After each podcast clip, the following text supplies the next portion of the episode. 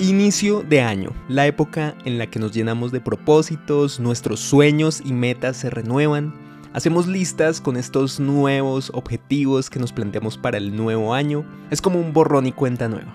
Y una de las cosas que puede estar en esa lista para algunos, aparte de pagar una membresía costosa en un gimnasio que nunca van a usar, es servir en la iglesia. Este año sí voy a servir en la iglesia, voy a inscribirme como voluntario, voy a hacer lo que tenga que hacer, las clases, las capacitaciones, los talleres, lo que sea.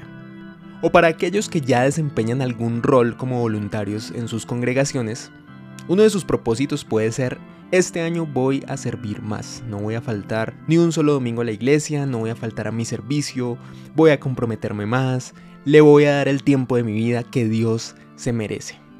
Hay una expresión muy popular dentro del círculo cristiano que se ha usado para categorizar o etiquetar a aquellas personas que por alguna u otra razón no han decidido servir como voluntarios en algún ministerio de su iglesia. A estos cristianos se les denomina como el cristiano dominguero o el calientasillas. ¿Se han escuchado esas expresiones? Son expresiones de la jerga evangélica que dícense de esa persona que se siente a gusto con asistir los domingos simplemente a escuchar un mensaje, por supuesto esperando tener la mejor atención por parte de la logística de la iglesia, pero que no están interesadas en lo absoluto en involucrarse en las labores que se llevan a cabo para que el servicio de esa congregación sea posible, ya sea en la parte logística, en la parte de producción, en la técnica. Y al día de hoy, He escuchado tantos sermones y mensajes en los que el predicador le habla directa o indirectamente a los famosos domingueros, animándolos a que dejen de ser pasivos en el crecimiento de sus iglesias y se conviertan en activos, que dejen de calentar sus cómodas sillas y se pongan al servicio de la iglesia. Dicen cosas como, hay mucho que hacer en el reino de Dios, has recibido mucho, es tiempo de dar. Aquí siempre se recalca esta distinción entre lo que ellos llaman el reino de Dios, entre comillas, y el mundo. Y digo lo que ellos llaman porque para los intereses de algunos predicadores o cabezas de estas instituciones, la iglesia o su iglesia particularmente es o significa el reino de Dios. Es decir, que el sermón del monte ni que nada. No hay lugar más sagrado y más digno de ser denominado reino de Dios que sus templos y sus ministerios.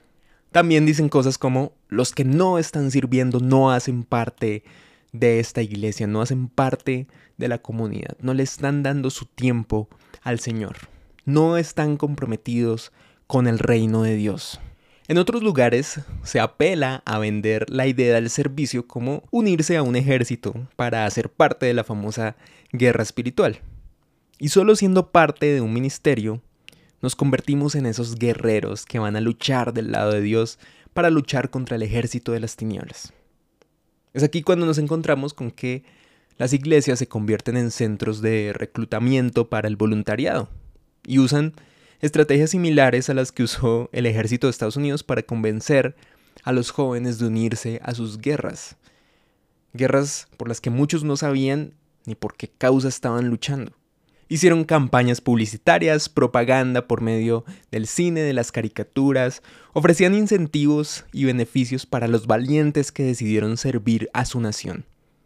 Y esto no está lejos de lo que hemos visto en las instituciones evangélicas contemporáneas. Pero vamos por partes porque está claro que hay muchos mitos de los que hablar respecto a este tema. Uno de los versículos insignia para este, vamos a llamarlo, reclutamiento, es una cita de Jesús hablando sobre el reino de Dios. En Mateo 6:33, Jesús dice, pero busquen primero el reino de Dios y su justicia, y todas estas cosas les serán añadidas. Este versículo es usado de tal manera que pareciera que el reino de Dios es igual a hablar de la iglesia o la comunidad en donde nos congregamos. El reino de Dios se limita a estas cuatro paredes de la construcción que llamamos el templo.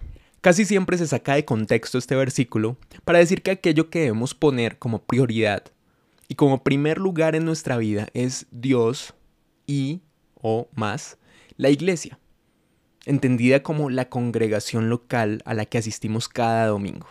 Es decir, Dios tiene una intrínseca relación, casi que exclusiva, con el concepto de iglesia según estos sermones. En otras palabras, al final del día, por un lado está el reino de Dios, que incluye nuestro tiempo devocional, la lectura de la Biblia, el servicio o voluntariado en la iglesia y las demás actividades que hoy en día se ofrecen en las iglesias como las clases, los talleres, campamentos, células, reunión de hombres, de mujeres, de niños, de ancianos y mucho más.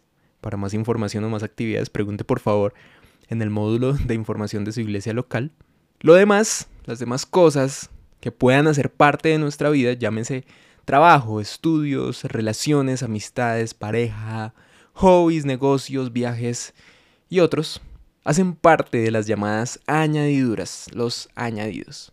Y la ecuación es simple. Según las matemáticas evangélicas, entre más tiempo servimos, entre más tiempo oramos, entre más tiempo nos dedicamos a leer la Biblia, entre más actividades de la iglesia desempeñamos, a cuantas más reuniones, células o lo que al comité de organización de la iglesia se le ocurra inventar mensualmente asistimos, entonces mejor serán los añadidos. Por mucho tiempo yo creí este mito. Creía que estar metido 24/7 en una iglesia, siendo líder de jóvenes, sirviendo como voluntario en el staff de producción, siendo músico en la banda de alabanza de los matrimonios y asistiendo a todas y cada una de las reuniones de jóvenes, de oración, reunión entre semana y demás, mis añadiduras iban a ser mejores. Dios me iba a recompensar por todo ese tiempo que le estaba dando. El problema de esto es que comenzamos a ver el servicio y particularmente el servicio voluntario en una iglesia o en un ministerio como una especie de canje que tenemos que hacer con Dios para obtener beneficios. Pensamos bien Dios, vamos a hacer un negocio. Yo voy a servir, te doy todo un fin de semana, mi domingo, parte de mi descanso, y tú te encargas de los demás aspectos de mi vida, mis finanzas, mi área sentimental, mis luchas, mi familia, mi empleo. Es esta mentalidad de necesito hacer, trabajar, obrar, dar de mi tiempo para que Dios me bendiga. Tal como pasa con el tema del dinero y los mitos que hemos hablado sobre el diezmo, que es un tema que nos enseñan como una transacción. Entre más cantidad das, más te bendice Dios, más te devuelve Dios. Como si Dios estuviera esperando, de brazos cruzados, con calculadora en mano, a ver cuánto dinero damos y haciendo cuentas de cuánto nos debe devolver. Lo mismo pensamos con el voluntariado. Esperamos que Dios tenga un registro de las horas de servicio que le dimos el año pasado, para entonces poder bendecirnos conforme a la cantidad de tiempo, la cantidad de domingos o la cantidad de horas que hayamos pasado como voluntarios en la iglesia. Pero esto no es así. La cantidad de casos que hemos escuchado en los últimos años de pastores y líderes que simplemente se sienten quemados de la excesiva carga de trabajo y responsabilidades que conlleva administrar una iglesia es alarmante. Obviamente terminan dejando sus ministerios y en el peor de los casos algunos incluso abandonan su fe. Y asimismo hay voluntarios que dejan de pasar tiempo con sus familias, dejan de descansar porque están día y noche, domingo tras domingo, fin de semana tras fin de semana, haciendo algo en la iglesia. Y ni qué hablar sobre las iglesias que parecen agencias de eventos porque se inventan una reunión para cada día de la semana, exponiendo el discurso de que si verdaderamente quieres ser parte de su comunidad debes asistir a todas y cada una de sus reuniones, porque entre más recibas, más vas a dar. Pero, ¿qué mitos no hay que creer acerca del servicio en la iglesia?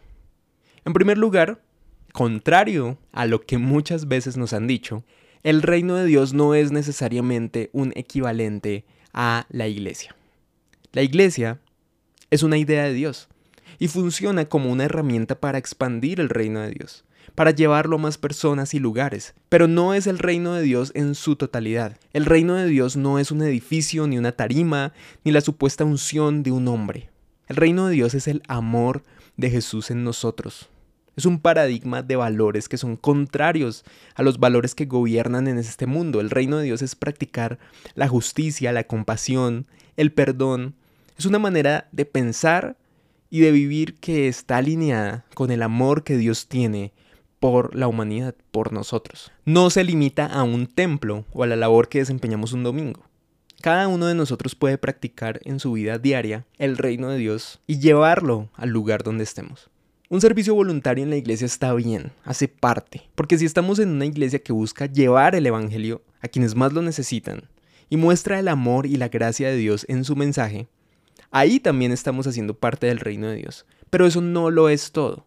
En segundo lugar, el servicio en la iglesia no puede ser una transacción interna que hago con Dios. Hay que deshacerse de la mentalidad de la fe transaccional entre más hago, entre más diezmo, entre más horas sirvo, entonces Dios me bendice más. Dios me da un aumento en mi salario, me va a ir mejor en mi trabajo, voy a sacar mejores notas, todo esto que nos dicen, y no es así como funciona. Es totalmente antibíblico. La gracia de Dios no opera de esa manera. Al contrario, Dios nos bendice inmerecidamente. No hicimos nada para merecer su amor, su bondad, su protección, la salud y su salvación. Es un regalo.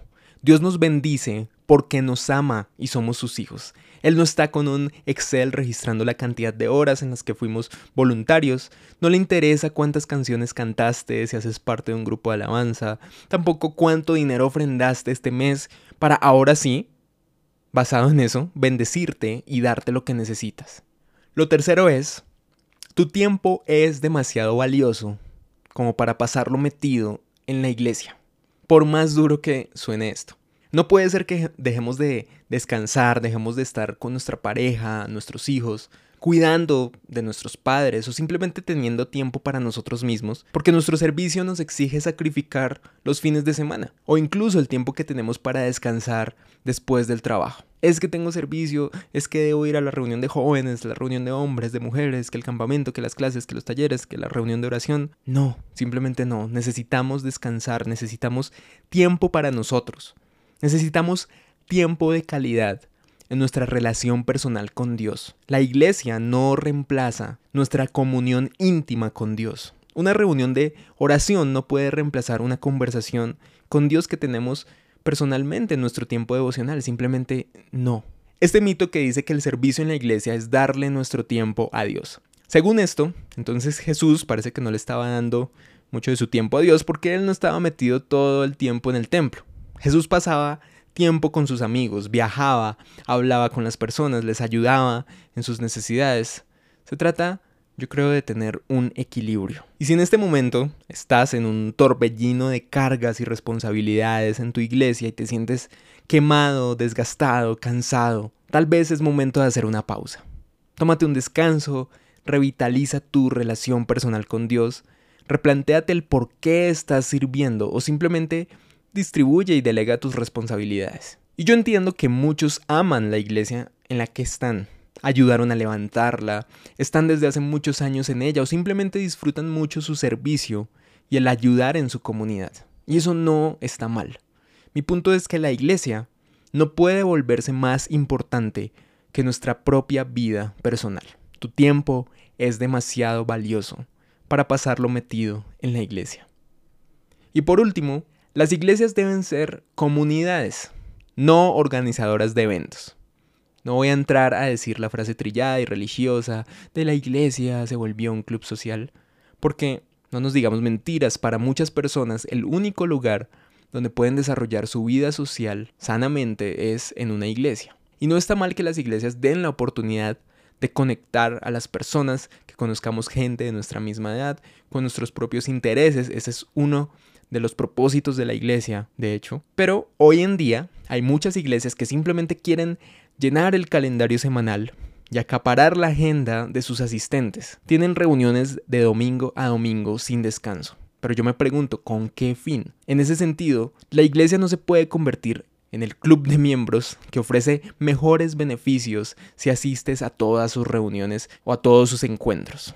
En la Biblia, las actividades de las primeras iglesias eran simples, sencillas. Nos cuentan que estas comunidades simplemente se reunían a aprender, a comer y a orar unos por otros. Pero eso es tema para otro episodio. Lo que viene, tenemos una serie de episodios donde vamos a hablar sobre las emociones, porque la salud emocional, este tema se ha convertido en algo muy de moda, ¿no? Parece que todo el mundo habla de esto, todo el mundo sabe de esto, aparentemente, pero ¿Qué posición o qué papel juega nuestra fe y la vida espiritual en nuestra vida emocional. Vamos a descubrirlo juntos en el próximo episodio de Mito Cristiano. Gracias por escuchar hasta el final.